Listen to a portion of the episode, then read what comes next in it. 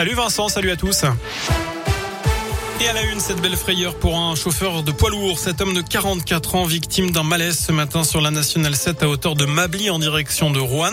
Il a percuté plusieurs panneaux avant de finir sa course contre un arbre. Sa fille de 10 ans qui se trouvait à ses côtés l'a réveillé. Tous les deux sont indemnes.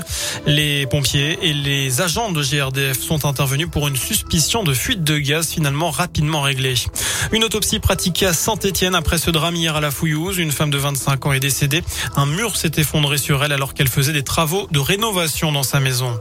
Dans le reste de l'actu, cette nouvelle panne chez SFR, de nombreux utilisateurs du réseau ont constaté qu'ils ne pouvaient ni appeler ni aller sur Internet durant l'après-midi. C'est d'ailleurs ce qu'a confirmé le site downdetector.fr avec plusieurs milliers de pannes et bien recensées. Deux tiers des soignants suspendus, faute de passe sanitaire, sont maintenant vaccinés. C'est ce qu'annonce Olivier Véran, le ministre de la Santé. Ils sont donc retournés au travail. Cette obligation vaccinale touche 2 700 000 travailleurs.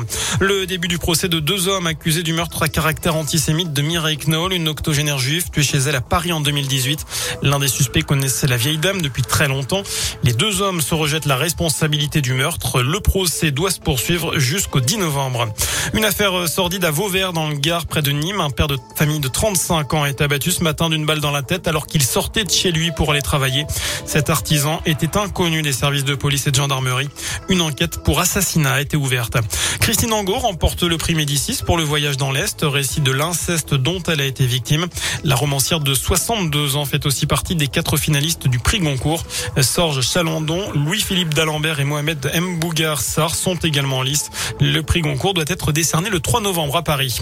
Enfin, avis aux fans des Enfoirés, la billetterie pour 2022, un air d'enfoiré est ouvert ce matin à 10h. Les concerts auront lieu du 20 au 24 janvier à Montpellier. Toutes les infos sur enfoiré.fr. Les restos du cœur qui comptent sur vous. Voilà pour l'essentiel de l'actu. Merci beaucoup.